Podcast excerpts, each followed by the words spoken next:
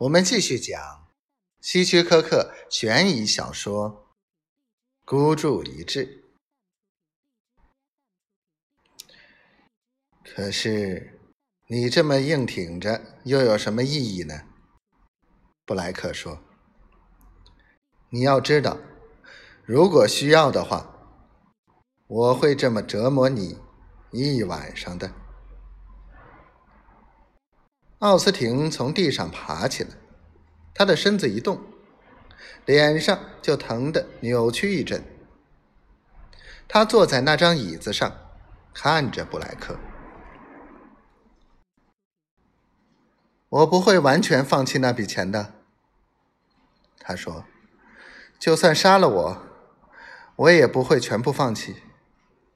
我费了那么多精力，我非常需要那笔钱。”布莱克知道他说的是真话。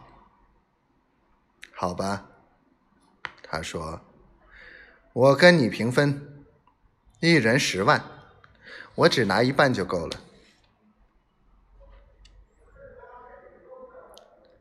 他们互相紧盯着对方，这时他们的关系又变了。从他们相遇那一刻开始，他们的关系就一直不停的变化。先是警察和罪犯，然后是男人和男人，接下来是拷打者和被拷打者，而现在，他们的关系却变得谁也说不清到底是什么样的。从奥斯汀脸上，布莱克看出他下了决心。奥斯汀说。好吧，我知道什么时候该妥协。我们俩平分。他想笑一下，却笑得非常勉强。我真希望你在拷打我之前就提出这个建议。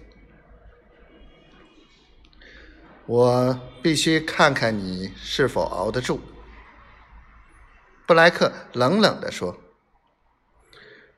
就像你必须看我能否坚持下去一样，在此之前，我们不会达成妥协的。奥斯汀点点头，看来他们之间相互非常了解。钱在哪儿？布莱克再次问道。在一个保险柜里。钥匙在哪儿？我一直在找那把钥匙。奥斯汀微微一笑，在一个信封里，信封就放在我楼下我的信箱中。